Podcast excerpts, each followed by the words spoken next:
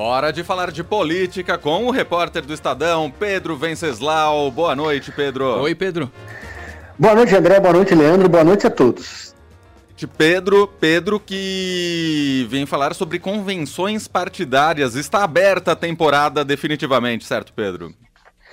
Exatamente. Estamos chegando naquele momento em que acabam os balões, os balões de ensaio e a gente começa a ter algumas definições mais claras que são as convenções partidárias que começam agora e terminam no dia 5 de agosto. Né? O PT já fez a sua convenção partidária oficial, que serve mais como uma espécie de protocolo.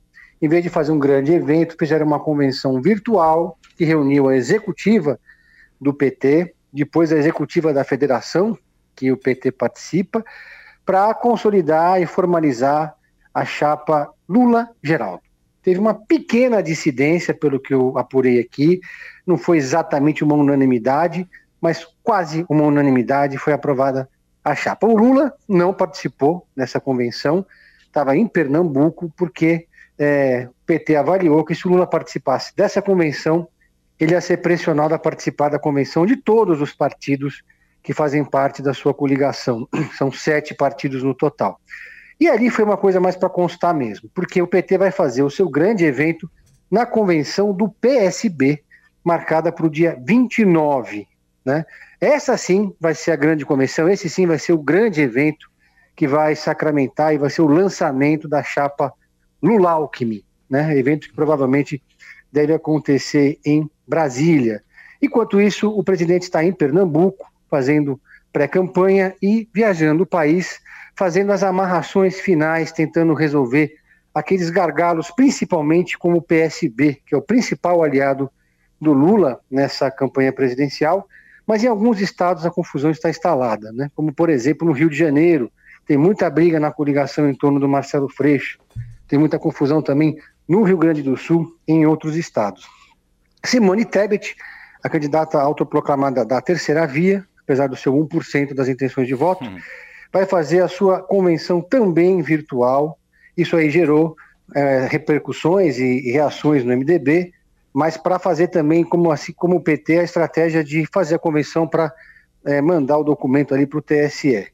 E algumas lideranças do MDB, essa ala lulista do MDB, reclamou da convenção virtual, chegou a procurar o ex-presidente Temer, que chegou a acionar o presidente do partido, Baleia Rossi, com a intenção de, primeiro, adiar a convenção, que vai ser na semana que vem. E, em segundo, fazer a convenção presencial. Mas a cúpula do MDB bateu o pé, disse que a convenção presencial sairia muito caro e que já existe uma unanimidade em torno da Simone e que, portanto, está mantida essa convenção. Uhum. É, a convenção, a Simone já tem o apoio de 19 dos 27 diretórios do PSDB, portanto, deve sim ser conclamada candidata pelo MDB, apesar desse grupo que o Lula está assediando, que é o grupo que já apoia o Lula, que é o MDB, parte do MDB nordestino, parte do MDB raiz, o grupo ali que tem Sarney, Eunício Oliveira, entre outras lideranças, Renan Calheiros, principalmente, né? Uhum. E aí também é o próximo passo, depois desse, dessa convenção, é, jogo rápido que vai ser virtual, a Simone vai fazer dois eventos de lançamento, um em Três Lagoas, a sua cidade, no Mato Grosso do Sul, e outro em São Paulo, aí já com a presença do seu vice, que deve ser anunciado amanhã, inclusive, que é o Tasso Gereissati. Eu estarei lá presente amanhã em São Bernardo do Campo, com a presença do prefeito da cidade, Orlando Morando. Vai ser o primeiro grande evento da Simone com o PSDB. Por fim, o presidente Jair Bolsonaro vai fazer a sua convenção em grande estilo no Maracanãzinho. Hum. Esperam lotar o Maracanãzinho. É, vai, eles estão pedindo para os ministros levarem suas mulheres, esposas, filhas, amigas. Eles querem botar mulheres no palco, porque esse é o grande calcanhar de Aquiles do presidente Jair Bolsonaro. Uhum. Vai ser um evento em que eles esperam lotar o Maracanãzinho. Eles tinham feito recorrido a um site para fazer as reservas dos ingressos, mas perceberam que a oposição estava retirando todos os ingressos para esvaziar o evento. Então eles resolveram abrir os portões, está liberada a entrada. Acabou sendo um tiro no pé essa estratégia de tentar esvaziar o evento e vai ser, eles esperam que seja um grande evento onde o principal foco do discurso do Bolsonaro, assim esperam os seus marqueteiros estrategistas, né, seja a economia e a inflação e menos a urna eletrônica. O pessoal da campanha foi pego de surpresa com esse discurso do Bolsonaro, com esse evento do Bolsonaro com os embaixadores e com essa ofensiva que saiu da cabeça dele é, mais recente de atacar as urnas eletrônicas e mobilizar toda a estrutura do governo para fazer campanha contra as urnas. A campanha lá, o núcleo de comunicação, quer que o Bolsonaro fale mais de economia e menos de radicalismo, de ideologia e menos contra a democracia. Algum motivo especial para essa é, para essa convenção do presidente Jair Bolsonaro ocorrer no Rio de Janeiro, Pedro? Eu sei que é a, o local onde ele tem ali a, o domicílio eleitoral dele, familiares, enfim, o filho dele até vereador da cidade do Rio de Janeiro, mas tem algum motivo específico? É onde a base do Bolsonaro é mais mobilizada, é a base é, deles, né, a terra natal dos Bolsonaro. É também um estado onde eles têm o apoio do governador, o Cláudio Castro, embora seja um apoio que não seja tão ostensivo quanto eles gostariam que fosse, mas eles têm o apoio do governador. E também é um estado onde as pesquisas, tanto dos petistas quanto dos bolsonaristas, as pesquisas internas, detectaram um crescimento do Bolsonaro em São Paulo e no Rio de Janeiro. São dois dos três maiores colégios eleitorais do Brasil. Uhum. Então, é, o Bolsonaro ele vem crescendo e diminuindo a diferença em relação ao Lula nesses dois colégios eleitorais.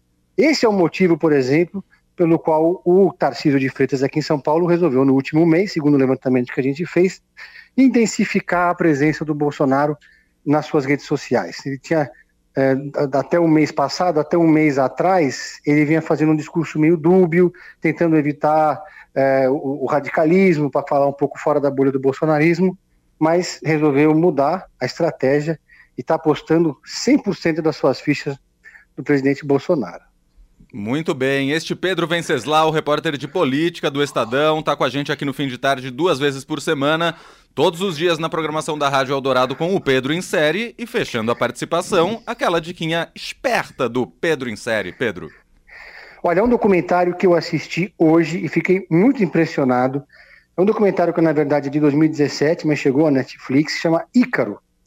É um documentário que, inclusive, ganhou o Oscar. Né? Esse documentário ele tem uma pegada, não sei se vocês assistiram aquele filme Super Size Me. Sim. Que, que o diretor ele se usa como cobaia e fica meses comendo só Big Mac para ver como é que é o resultado. Nesse, nesse, nesse documentário ele, ele parte do escândalo do Lance Armstrong. Foi considerado o maior ciclista de todos os tempos, mas depois perdeu todos os seus títulos após confessar o uso de doping. O diretor do documentário sempre se perguntou por que e como ele nunca foi flagrado no exame de doping nos campeonatos que ele disputou pelo mundo, sendo que é, o sistema de doping é considerado super sofisticado. Então ele resolveu fazer um experimento em si próprio. Ele é um ciclista amador, além de ser diretor, e um, um ciclista que disputa campeonatos. Ele se dopou para disputar um campeonato para ver o resultado. Só que o mentor que ele escolheu para ser o, o, o, do, o dopador dele é um russo que trabalhava na agência antidoping da Rússia, oficial, e foi é, no meio desse documentário explode o escândalo que tirou a Rússia dos Jogos ah. Olímpicos e esse cara estava no centro de tudo, porque ele era o cara que faz, é, ele é um mestre em fazer o doping indetectável, né? Então uhum. ele conseguiu fazer a Rússia bombar de medalha durante muitos anos. Então, eu não vou falar mais, mas a série dá um plot twist no meio e acaba virando muito mais do que só a experiência do cara se dopando para provar como é falho o sistema. Comecei sem grandes pretensões, mas acabou que, eu tava, que ela fica eletrizante do meio para frente. É, uma, é um baita de um documentário. Demais. Ícaro. Ícaro da Netflix, é isso? Ícaro da Netflix. Muito bom. Pedro, muito obrigado mais uma vez. Bom fim de semana e até semana que vem. Até semana que vem. Um abraço a todos.